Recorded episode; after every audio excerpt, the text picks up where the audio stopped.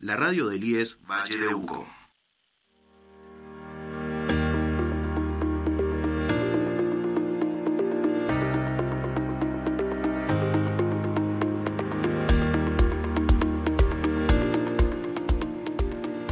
Estamos en FM Vínculos 89.7 desde Estudios Centrales, comenzando con Multiverso IES, tiempos de conexión. Le damos la bienvenida a todos nuestros oyentes y los invitados a disfrutar, los invitamos a disfrutar de nuestro programa institucional.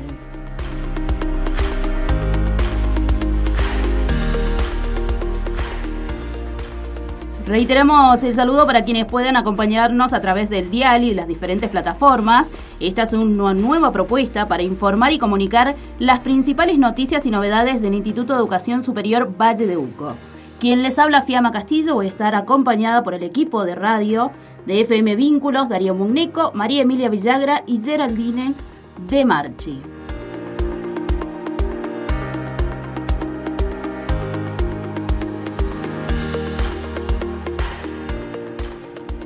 Los invitamos a seguir nuestras redes sociales para conocer sobre la programación habitual. En Facebook nos vas a encontrar como FM Vínculos 89.7, Radio IES 9-015 Valle de Uco. En Instagram nos vas a encontrar como arroba FM Vínculos 89.7.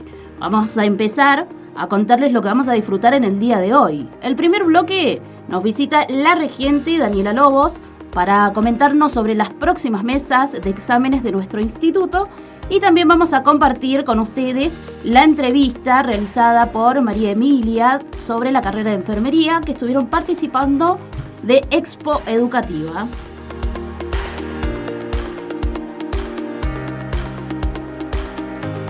También nos va a estar visitando el vicerrector de unidades académicas, Rodrigo Pérez Catón, para indagar sobre las ocho unidades en el resto de nuestra provincia, además de la sede central. Pero antes, vamos con un tema musical y ya volvemos por FM Vínculos 89.7.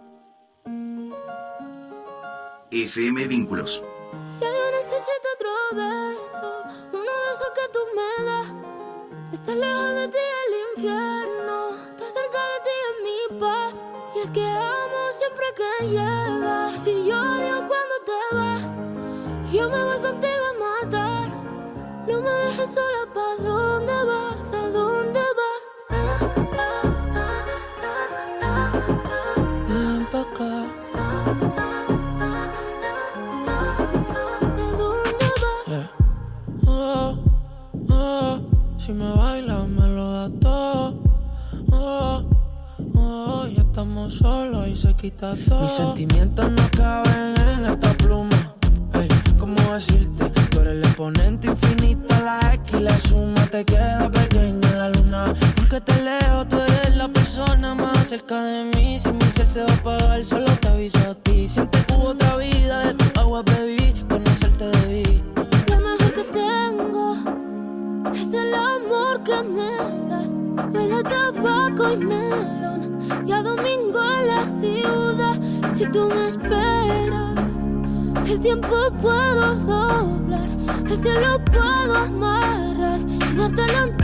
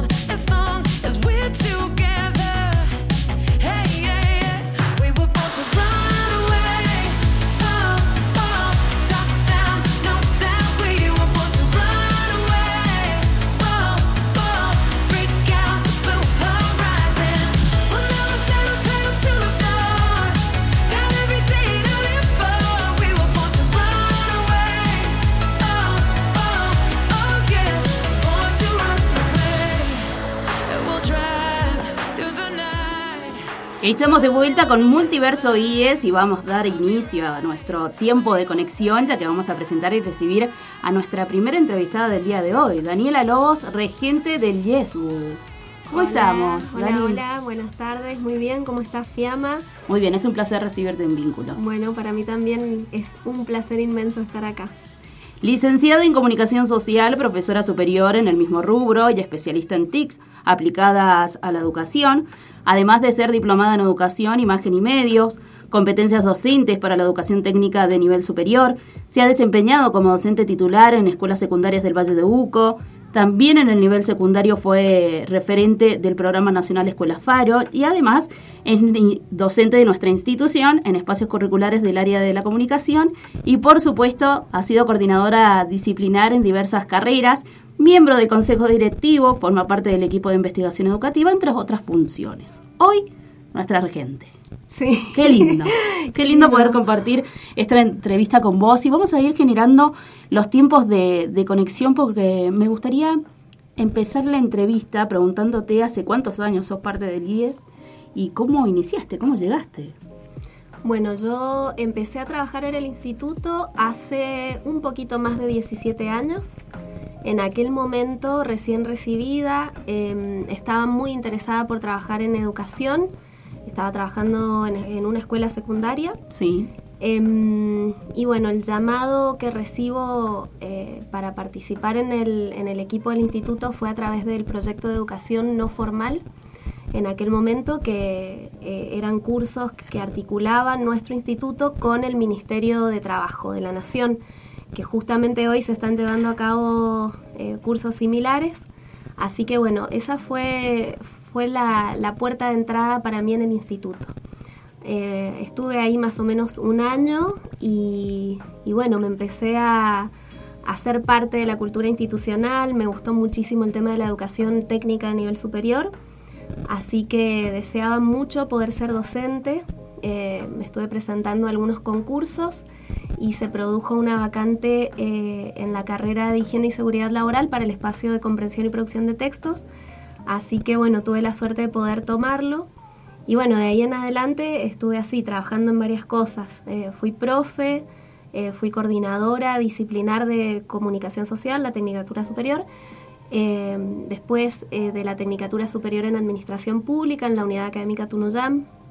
Así que, bueno, son 17 años que han pasado un montón de cosas, pero, pero bueno, así fue como, como ingresé. Y un crecimiento también profesional. A full, A full, totalmente. Y situándonos en la actualidad y tus funciones actuales eh, como profesional, ¿qué crees que te ha aportado eh, a nivel personal el IESBU? Bueno, mira, esa pregunta me parece muy bonita, muy hermosa, porque vos me, me preguntás a nivel personal qué me ha aportado. Así que te la voy a responder con algo muy bonito. Hay un concepto japonés que se llama Ikigai, ¿sí? que quiere decir la razón de ser, el propósito que uno tiene en la vida. Eso por lo cual vos te levantás cada día. El Ikigai está eh, conformado por aquello para lo que vos sos bueno, eh, aquello que a vos te gusta hacer, algo que vos haces y que aporta a la comunidad y además algo por lo que te pagan. Si vos lográs juntar esas cuatro cosas, eh, tenés un Ikigai, has descubierto tu Ikigai. Así que bueno, a nivel personal yo creo que el instituto me ha aportado eso, que es un montón. Soy muy afortunada eh, y bueno, creo que mm, cuando hablamos de lo personal y lo profesional, a veces tratamos de separarlo, pero en realidad son dimensiones eh, de la integralidad, digamos, de, la persona. Entonces, en mi caso, eh, poder mm, trabajar en un lugar que me ha abierto las puertas al desarrollo profesional, en el cual yo siento que puedo ayudar a un montón de personas y donde además trabajo con un montón de gente que me enseña, eh, que con la cual comparto, con la cual crezco, para mí es un tesoro. Wow, qué linda respuesta realmente y yo creo que, que sí, somos afortunadas y hemos sido afortunados incluso los que te hemos tenido como, como docente. Si continuamos en tu rol actual, de regente dentro del equipo de gestión. ¿Nos comentás en qué consiste específicamente la tarea que, llevas adelante? Sí, el trabajo de regente tiene que ver, digamos, este rol, esta función de regente tiene que ver eh, con el trabajo eh, articulado con todo lo que es el consejo académico del instituto, que está conformado por los vicerrectores académicos, eh, por la regencia y por los coordinadores de carrera y los referentes pedagógicos. En, este trabajo se hace una articulación de todo lo que tiene que ver con normativas administrativas y pedagógicas, o administrativo-pedagógicas, mejor dicho, que involucran lo que es el ingreso, la permanencia y el egreso de los, de los estudiantes, o sea, todo el trayecto formativo, desde que una persona decide ingresar a nuestro instituto eh, y hasta que egresa. En eso, como te digo, entran un montón de normativas. Algunas normativas son nacionales, otras son provinciales y otras son institucionales. Y en eso trabajamos articuladamente, ¿sí? La función del regente no es una, de la regente en este caso, no es una función que se desarrolla en solitario, sino que se trabaja en red con, con todos los actores institucionales, pero fundamentalmente con el Consejo Académico. Muy bien. Antes de comenzar formalmente con la entrevista o información que venimos a brindar en el día de hoy, queremos visibilizar los roles de los profesionales del instituto, por eso iniciamos de esta manera. Pero ahora con respecto al periodo de misas que se está llevando adelante desde el 24 de julio al 11 de agosto, vamos a abordar la parte docente, iniciando con la parte de los docentes, que hay una pregunta muy interesante que tenemos en la entrevista de hoy, que mm, en realidad va a abordar ¿Qué diferencia de tiempo sería apropiada para colocar eh, la clase consulta en relación a la fecha de exámenes que tienen los alumnos? Bien, nosotros lo que tenemos por reglamento, eh, por el reglamento académico institucional, son 48 horas antes de la mesa para que los profes den horario de consulta a nuestros estudiantes. Bien. ¿Por qué? Porque también los chicos tienen 48 horas antes tanto para inscribirse como para darse de baja. Entonces vos le estás dando a tu estudiante esa posibilidad, que tener un encuentro y que pueda evaluar si se inscribe o si se borra, como, como se dice coloquialmente, ¿sí? si se da de baja. ¿Qué pasa? Em, nuestros profes, además digamos de esta, de esta regla que hay, de esta normativa, ellos tienen un trato con los estudiantes y tienen otros criterios que tienen que ver muchas veces con el formato de la mesa de examen que van a tomar. Por ejemplo, si vos le vas a pedir a tu estudiante que presente un informe para la mesa de examen, es muy probable que los profes ya hayan eh, visto anteriormente el informe, no sé, siete días antes de la mesa, o incluso durante el cursado. Entonces, digamos, la formalidad del horario de consulta es esta, hasta 48 horas antes de la mesa, idealmente entre una semana y 48 horas antes. Pero eh, también está esta otra particularidad que tiene más que ver con el criterio del docente, con el formato del examen que se vaya a tomar y con ese, ese acuerdo pedagógico que se, que se hace entre cada docente y cada estudiante. Bien, ya que estamos eh, nombrando también el rol de los estudiantes, eh, me gustaría que, les recordemos a ellos, que seguramente nos están escuchando del otro lado, cómo efectuamos la inscripción de, las mesas de exámenes y, bueno, sobre todo si se puede realizar a través de alguna plataforma, explicar eh, la metodología. Sí, nosotros tenemos desde el año pasado en nuestro instituto un sistema integrado de, de información que se llama Data YesBu, es un sistema de desarrollo propio de nuestra institución eh, y allí los chicos desde que ingresan al instituto se matriculan eh, y mm, ahí están todos sus datos y todo lo que tiene que ver con el trayecto académico. Entonces, si los chicos están en condiciones de inscribirse a una mesa, deben hacerlo a través del sistema Data ISBU a partir de, eh, o, sea, hasta 48 horas antes, como te decía recién, hasta 48 horas antes de la mesa de examen y para darse de baja también. Bien. ¿Por qué te digo que tienen que estar en condiciones? Porque primero que nada deben tener el legajo completo. Después eh, tienen que tener, eh, haber regularizado el espacio para el cual se, van a presentar. Y bueno, y por otro lado, sentirse ellos en condiciones, haber estudiado, digamos, cumplir con, con todos estos requisitos. Entonces, bueno, teniendo todo eso, ellos ingresan al sistema Data YesBu con su usuario y contraseña. El usuario siempre es el DNI, la contraseña ellos la habrán cambiado la primera vez que ingresaron. Bien. Es personal, en el caso de que la hayan olvidado, la, a través del mismo sistema automáticamente la pueden recuperar. Y bueno, una vez que ingresan, eligen la mesa para la cual se van a inscribir eh, y se anotan ahí y ya, digamos, están, están inscritos. Después eh, son eh, los encargados de sección alumnos quienes verifican esta inscripción, digamos que el estudiante cumpla los requisitos que tiene que cumplir. Eh, y bueno, ya está, suerte.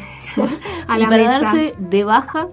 Para darse de baja es, igual, es igual. Tienen que volver a, meterse al sistema y en esa, en donde les aparece la inscripción que tenían, tienen que apretar el botoncito que dice dar de baja. Muy bien. Reiteramos entonces que son 48 horas antes de la mesa para inscribirse o para darse o para darse baja. Sí, sí. Em, en el caso de que mm, un estudiante no se presenta a rendir la mesa en la cual se encontraba inscrito o que no le dio de baja, ¿qué es lo que sucede?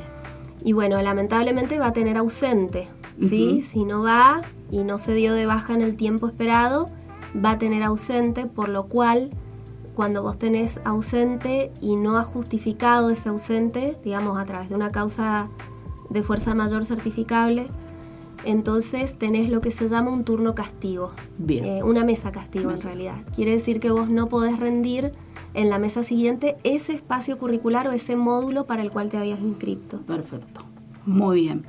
Em, ¿Se puede hacer un balance en cuanto a la cantidad de estudiantes que deciden presentarse a las mesas o quizás también analizar con qué problemáticas se encuentran a la hora de rendir? Por ejemplo, alguna dificultad de oralidad, tiempos, métodos de estudios. Un balance en este último tiempo. Mira, el tema de la oralidad es un tema bastante recurrente con el que se encuentra la mayoría de nuestros, nuestros estudiantes yo creo que igual también es una cuestión eh, contextual, ¿sí? A todos nos pasa. al, momento de, tener que presentarte a hablar en público es sumamente complicado. Entonces, eh, por ahí, bueno, el tema de la oralidad es uno de los temas que ellos mismos, nosotros ofrecemos talleres de oratoria y ellos mismos también se preparan, entonces ese es un tema subsanable. Otro de los temas es no poder articular sus otras actividades, las otras actividades que realizan en su vida y entonces que no les alcance el tiempo para prepararse. Entonces también a veces por eso deciden darse de baja. Y mm, otras veces, bueno, tiene que ver con algún problema que se presenta a último momento. Sí, que eh, eso yo también lo he vivido en estos años como profe, que te llaman y te dicen, profe, me pasó tal cosa, entonces no, no voy a poder rendir. Bien. Me gustaría que abordáramos la, importancia de aprovechar también eh, las mesas en este periodo para los estudiantes que nos escuchan y además de la planificación estrategia que, que se aplica para rendir, ¿no? Algunas recomendaciones para ellos. Hay que aprovechar muchísimo las mesas y presentarse a rendir y muchas veces como estudiante, y me, ha pasado, de eh, dejar que pase una mesa y otra. ¿Alguna recomendación para nuestros estudiantes? Sí, mira, ahí yo podría decirte tres cosas que, que son tres cosas que he aprendido de mis propios estudiantes. de cuando yo fui estudiante y que la fui, eh, son tres consejos que fui articulando en el, en el contacto con, con mis estudiantes. El primer consejo tiene que ver con hacerte protagonista de tu propia trayectoria. Eso significa, yo ingreso a estudiar porque hay una carrera que me gusta y hay un título que quiero tener. ¿Qué tengo que hacer? ¿Sí? ¿Qué tengo que hacer? Yo tengo que averiguar todo lo que tengo que hacer para lograr este objetivo.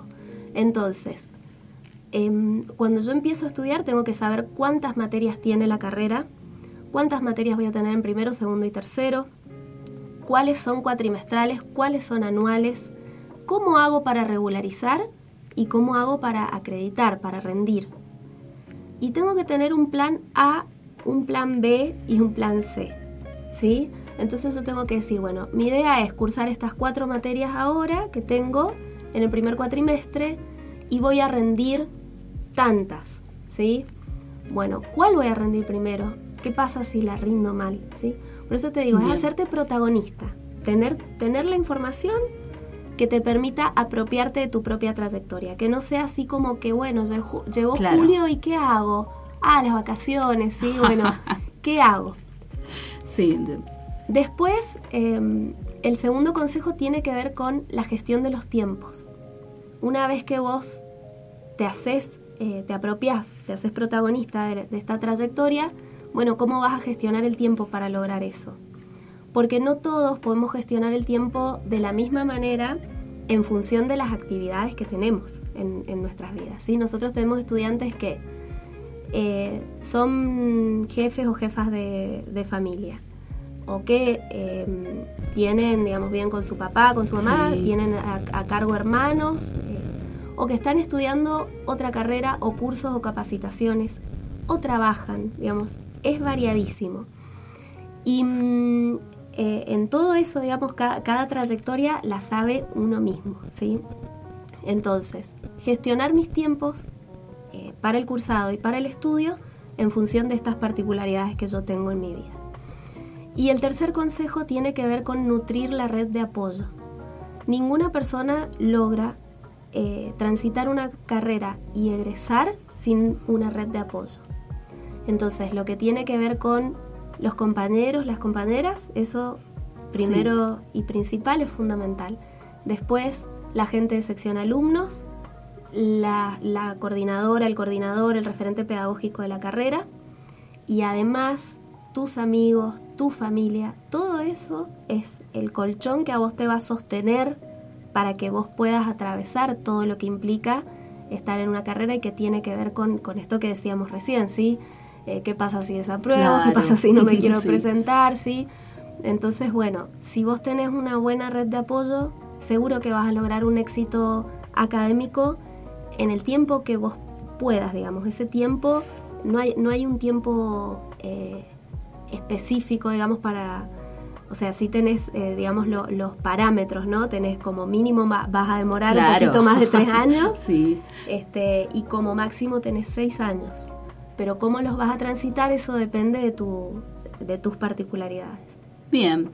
Dani, ya casi llegando a la parte final de, la entrevista del día de hoy, me gustaría que como regente dejara su mensaje para la comunidad educativa o nuestros estudiantes en esta mitad de ciclo lectivo que nos queda por transitar y al cual estamos volviendo, ¿no? Bueno, primero que nada decir que eh, ya estamos atravesando el segundo año, estamos a la mitad del segundo año post pandemia. Sí. ¿Sí? Em, recordar lo que fue la época de pandemia, recordar cómo eh, nos puso eh, a reflexionar en torno a lo, que, a lo que extrañábamos, esto del contacto, del vínculo, de estar en el cara a cara, de estar cursando presencial, de estar con nuestros compañeros, tanto los chicos que estudian como quienes trabajamos, ¿sí? Eh, recordar todo lo que conseguimos en aquel momento y lo que hemos conseguido a partir de ese momento en la presencialidad. Nosotros estamos atravesando todo un proceso de transformación digital en nuestro instituto, tratando de aprovechar todo lo que aprendimos en pandemia, sacar lo mejor de eso y poder aplicarlo para poder fortalecer eh, todo lo que tiene que ver con nuestro trabajo cotidiano. Entonces, por un lado eso. Y por otro lado, decir, bueno, estamos a la mitad del año, momento ideal para hacer un balance de cómo, cómo venimos, ¿sí? cómo fue esta primera mitad, y eh, barajar y dar de nuevo si es necesario para poder afrontar el, el desafío que se viene de esta segunda mitad del año. Exactamente. Señores, agradecemos, obviamente, la presencia de nuestra regente, licenciada Daniela Lobos. Ha sido un placer tenerte en FM Vínculos y has dejado un mensaje muy lindo para todos nuestros queridos estudiantes que se tienen que presentar a las próximas mesas que vienen. Así que agradecida totalmente. Muchas gracias a ustedes por la invitación. Gracias. Vamos a ir con un tema musical y ya volvemos con mucho más de FM Vínculos.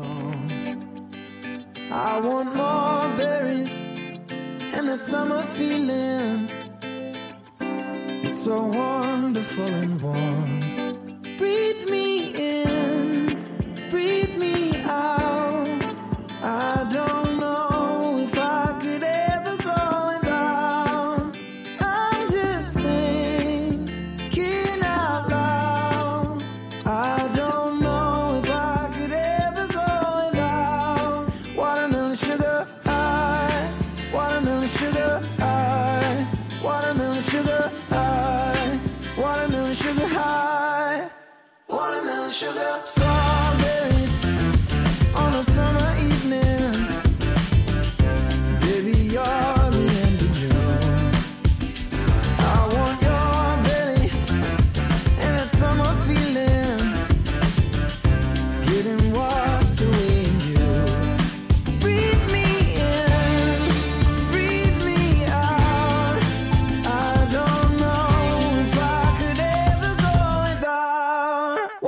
sugar high.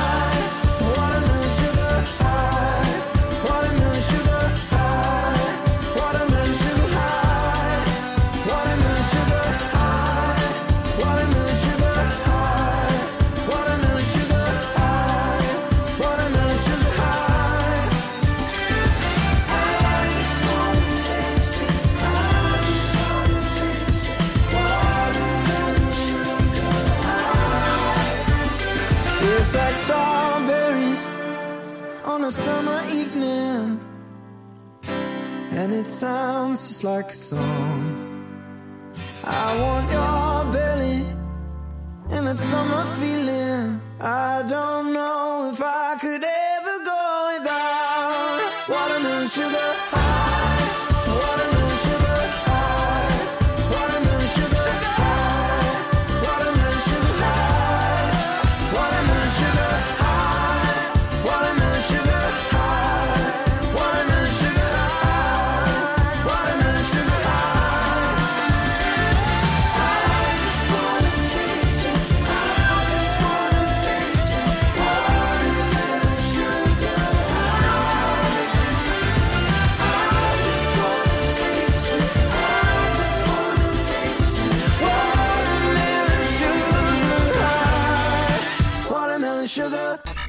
interrupciones, sin anuncios molestos. Es FM Vínculos.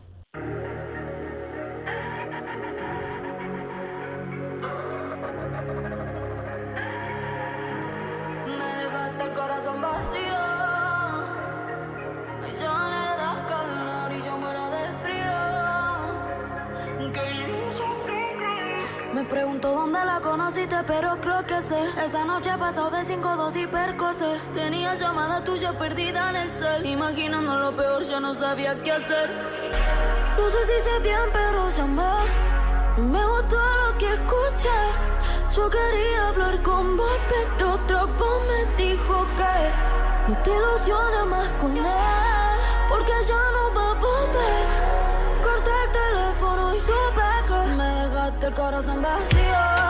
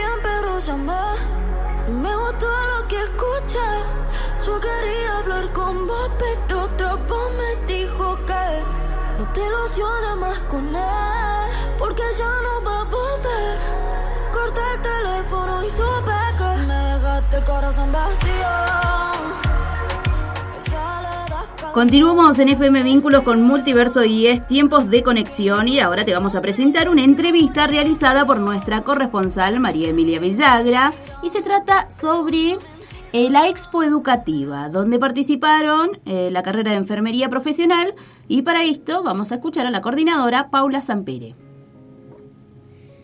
Estamos con Paula Sampere, coordinadora pedagógica de la carrera de enfermería profesional, carrera que se cursa en el turno mañana y el turno tarde de nuestro instituto, eh, hablando particularmente en la sede central. ¿Cómo estás, Paula? Hola, ¿qué tal? Muy bien. Acá. Paula, eh, queríamos preguntarte eh, sobre la participación eh, en la oferta educativa que se llevó a cabo en el Polideportivo de Tunuyán. ¿Participaron con la carrera? Eh, ¿Fueron los estudiantes a contar qué es lo que hacen? Bueno, nos gustaría que nos compartieras cómo fue la experiencia. Sí, eh, la experiencia fue eh, un día viernes, viernes 30 de junio, eh, en el cual se había organizado a través del municipio de Tunuyán la oferta educativa, eh, turno mañana, en la mañana y en la tarde. Nosotros participamos en ambos turnos con la carrera, eh, con estudiantes, con profesores y estudiantes. Además de eso hicimos un taller de RCP dentro del de la mañana. En la mañana hicimos uno y en la tarde hicimos otro taller. Excelente. ¿Con qué, cuáles fueron los estudiantes que participaron? ¿Fueron estudiantes de primero, de segundo, de tercero? No, son estudiantes más avanzados porque el curso de RCP eh, lo practican a estudiantes de segundo y de tercer año específicamente. Hay un estudiante que había finalizado el cursado de la carrera y sí también se ofreció a hacerlo. Y bueno, y además de eso, compartir en las experiencias de cada uno de los estudiantes con los con estudiantes de nivel secundario que, que iban a preguntar, a participar de- en, en el encuentro. ¿Cómo fue la recepción de los estudiantes de, de secundaria, sobre todo en esto que, que fue la, la práctica? Eh, les entusiasma mucho esto de, de trabajar mucho sobre la práctica, de salir a terreno, que era lo que nosotros comentábamos, y, y el trabajo con el gabinete, porque llevábamos muñecos de simulación y demás, entonces era como bastante mm, simulado a, lo real, digamos. Bueno, conocemos que la carrera de enfermería tiene un precedente muy fuerte, no solamente eh, en el Valle de Uco, sino en todo el territorio. Em, pero no todos conocemos a fondo cómo se llevan adelante las prácticas que son tan importantes eh, a la hora de que el estudiante se reciba, digamos, y, y lleve adelante su trabajo real. ¿Nos podés contar un poquito acerca de las prácticas, cómo están Sí. organizadas? La carrera está organizada, bueno, la carrera tiene una duración de tres años y en cada uno de esos años realizan prácticas. Eh, la orientación de la carrera es hacia la enfermería comunitaria y el trabajo de promoción de la salud y prevención de la enfermedad.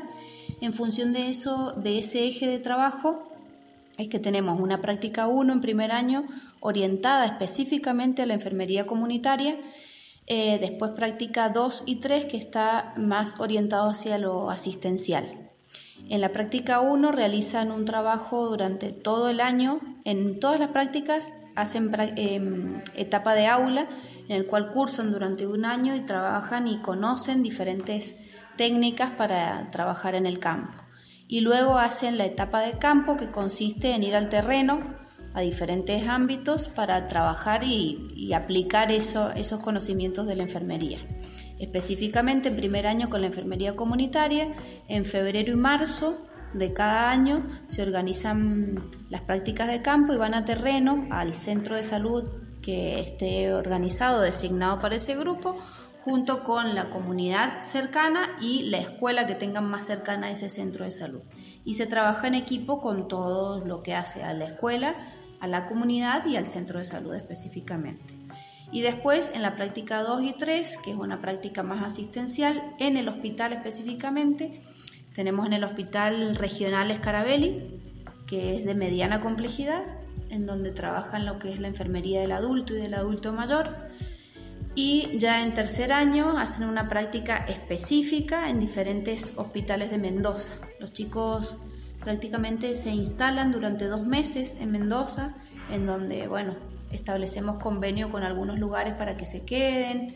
Em, ellos durante esos dos meses, algunos alquilan departamentos en grupos, en comunidad y, bueno, y se van todos juntos y están durante dos meses en Mendoza haciendo prácticas en el hospital eh, específicos de la, de la especialidad de tercer año, que es en emergencia en el Hospital Central, en el Hospital Italiano para maternidad, en el NOTI, lo que es infanto juvenil, y em, en el Pereira para lo que es salud mental. Durante esas tres eh, cuatro semanas, eh, dos semanas hacen en cada hospital, por lo tanto por ahí hacen o un mes, mañana y tarde, o dos meses yendo todas las mañanas a los diferentes lugares y siempre acompañados por un ATP, que es un ayudante de trabajos prácticos que los que es enfermero, tiene que ser enfermero, que es el que acompaña en ese recorrido durante el tiempo que estén en el hospital. Paula, ¿con cuántos estudiantes cuenta actualmente eh, la carrera? Bueno, la carrera está, mm, está distribuida en toda la provincia en todas, eh, en varias unidades, varias unidades académicas en diferentes departamentos.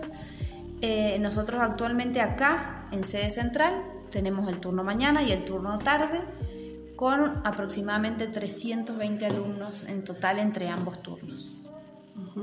Bueno, es importante también eh, recalcar que la coordinadora em, de la carrera Todas las, digamos, todas las ofertas que hay de enfermería en la provincia desde el instituto tienen un coordinador disciplinar, que es, un enfermero o un licenciado en enfermería que es quien coordina toda la, formación de los estudiantes. En este caso es Sandra Moreno, quien me acompaña a mí, o en realidad yo acompaño a ella desde lo pedagógico en su trabajo como, como coordinadora disciplinar.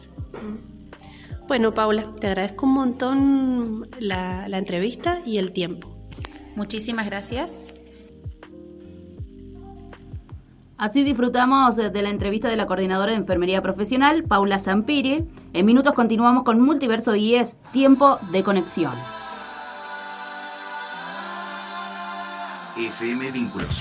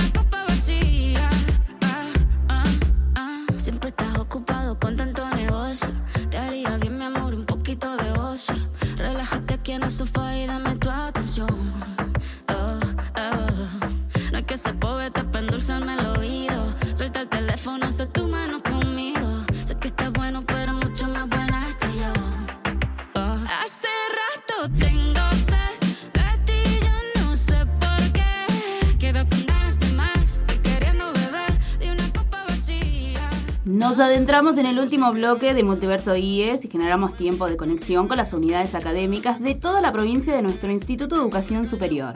Porque le vamos a dar la bienvenida al licenciado Rodrigo Pérez Catón, vicerrector de las unidades académicas, es comunicador social y profesor de filosofía y ciencias de la educación, posee tres especializaciones, gestión de la educación superior, gestión de recursos humanos y comportamiento organizacional, y además de comunicación institucional y corporativa.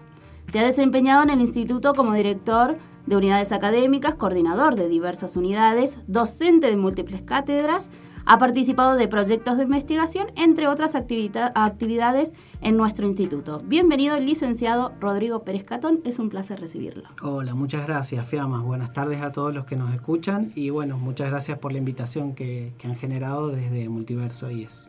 Queremos generar estos tiempos de, de conexión con las unidades académicas y me gustaría expli- explicar en primera instancia em, cuál es el rol del vicerrector de las unidades académicas. Bueno, el, el rol que yo desempeño eh, en este momento es un rol que se ha ido construyendo a lo largo del tiempo. No, no es un- una función que el instituto tuvo desde sus orígenes. ¿no? Eh, el instituto nace con, con, digamos, un perfil técnico vinculado a carreras primero eh, vinculados al agro. Eh, y cerca del 2002 empiezan como la, primera propuesta de generar unidades académicas en los hospitales por medio de la profesionalización de auxiliares de enfermería.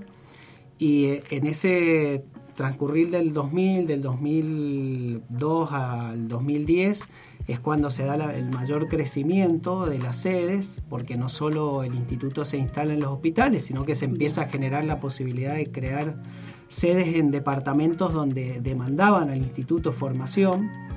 Eh, entonces, bueno, ahí empieza la construcción de, de ese rol. Al principio estuvo a cargo del regente, eh, era parte de la función del regente.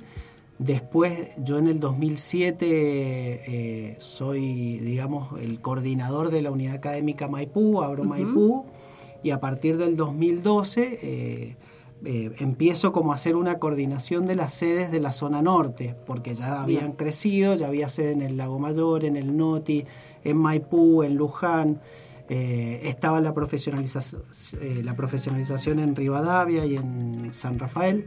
Entonces empiezo como a coordinar eso, sin eh, la visualización todavía de, de una vicerrectoría como en el 2014, 2015, creo que se genera como una dirección de nivel, eh, donde se empieza ya así a establecer un rol, una función específica eh, en torno a las sedes y de ahí en adelante, bueno, eh, creo que en las últimas dos procesos electivos del equipo de rectoría recién aparece la vicerrectoría de unidades académicas. Muy bien. Conozcamos nuestras unidades académicas, cuántas existen actualmente y bueno, cómo están distribuidas en la provincia y sobre todo la elección de la ubicación, se debe a la demanda educativa, ¿verdad? Claro, sí, sí, como te contaba, las sedes han surgido principalmente por demanda de, esa zona, de esa región o de ese departamento.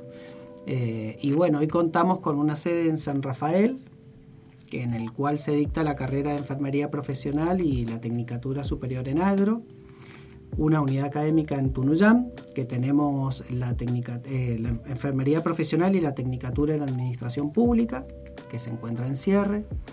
Eh, la unidad académica Luján, que tenemos solo la carrera de enfermería profesional.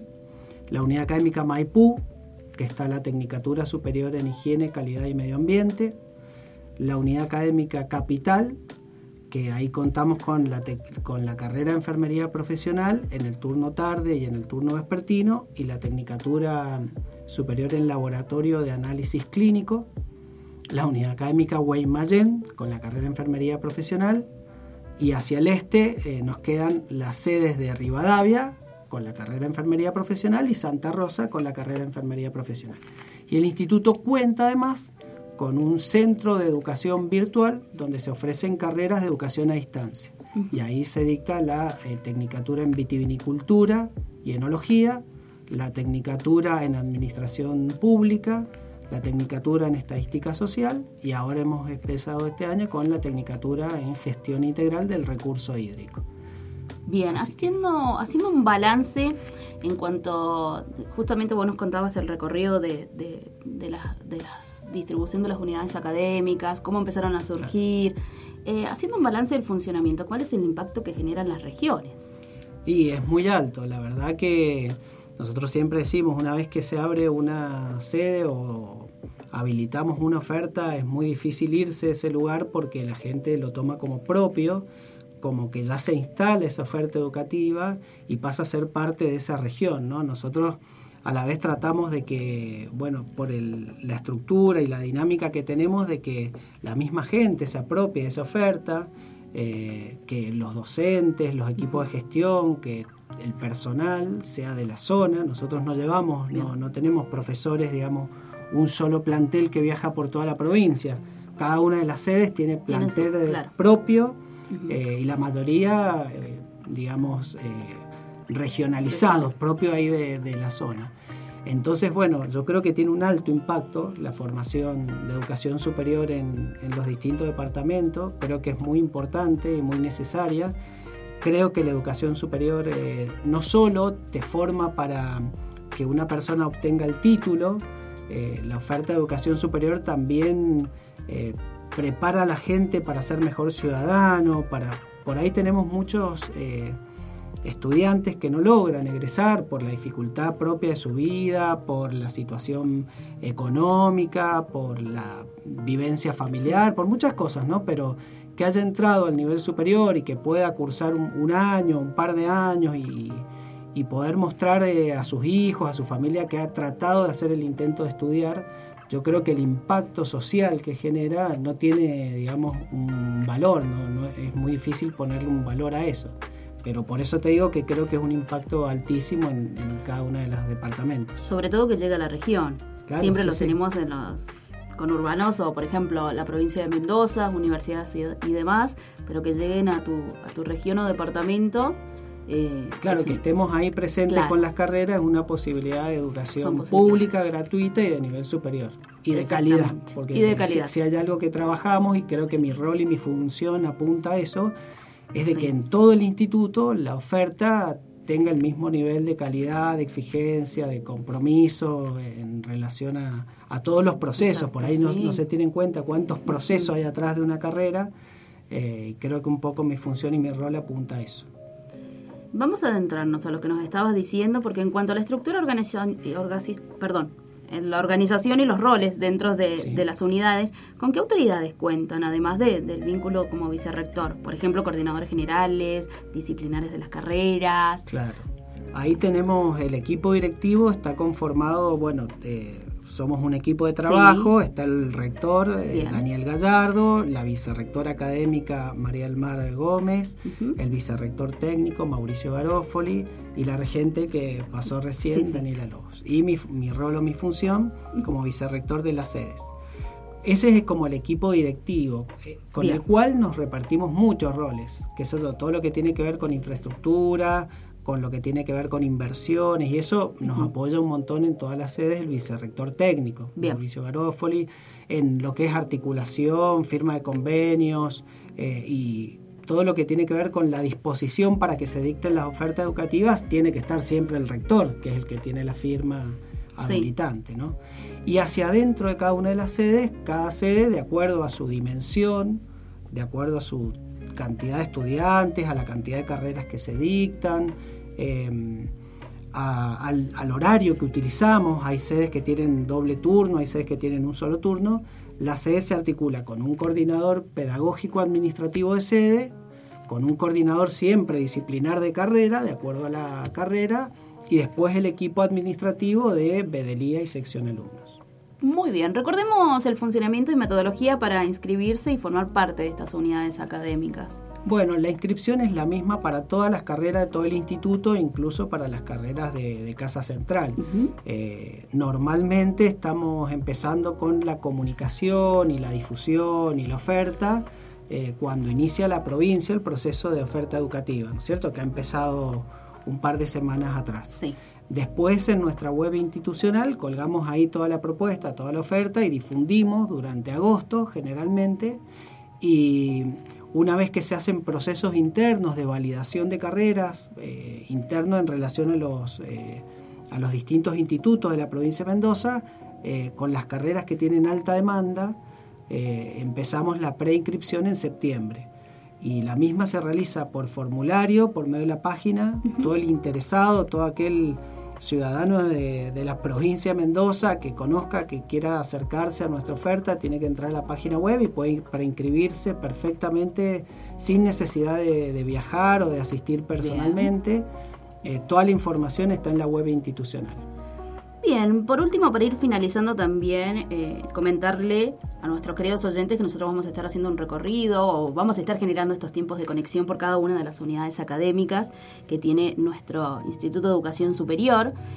Y mm, me gustaría que les dejaras un mensaje para los estudiantes de las unidades académicas y también para la comunidad educativa que transita esta segunda mitad del ciclo lectivo, ¿no? Bueno, eh, en relación a, mi rol, por ahí eh, trato y siempre eh, comunico e insisto en lo mismo. El Instituto 9015 Valle Uco es un instituto muy grande, muy complejo, eh, con una dinámica, una estructura eh, que la verdad es muy difícil hacerse la idea de que está funcionando todo el día y que por tanto demanda el compromiso de todos. ¿no? Es una institución que que se ha construido en base al trabajo y en base al, compromiso de todos los actores institucionales. ¿no? Uno aprende no solo de un colega, de un par, sino también de un estudiante, del celador, creo que somos una gran comunidad que tenemos que todos aprender de todos. Eh, en este sentido, eh, bueno, transmitirles eso, saberse parte de un instituto grande y complejo, el instituto no es la casa central, el instituto no es una unidad académica, sino que somos eso, somos unidades académicas y casa central a la vez. ¿no? Somos eh, un gran todo complejo que tenemos que articular. Por eso yo insisto con esto, el compromiso en, sentirte parte de una institución que tiene esta dimensión.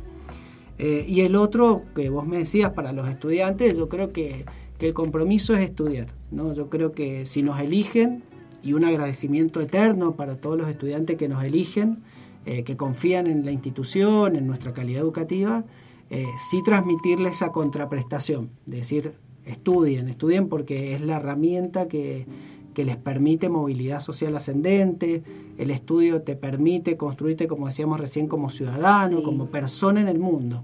Entonces, si hay algo que podemos aportar, es educación, porque somos un instituto que tenemos una función social que es educar. Entonces, transmitirle eso, que, que no dejen nunca de estudiar.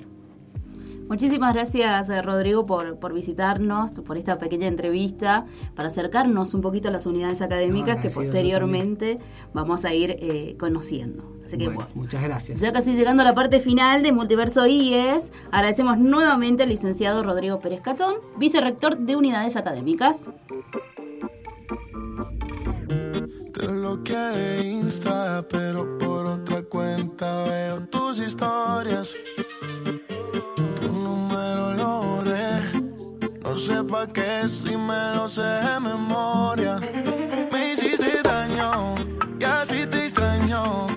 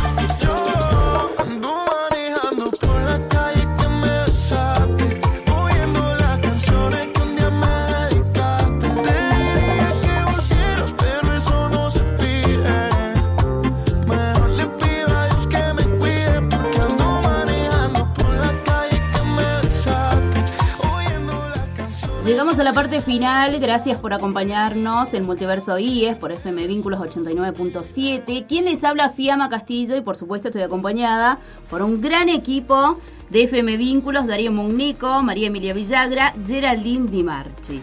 Será hasta el próximo encuentro. Esto fue Multiverso IES, tiempo de conexión.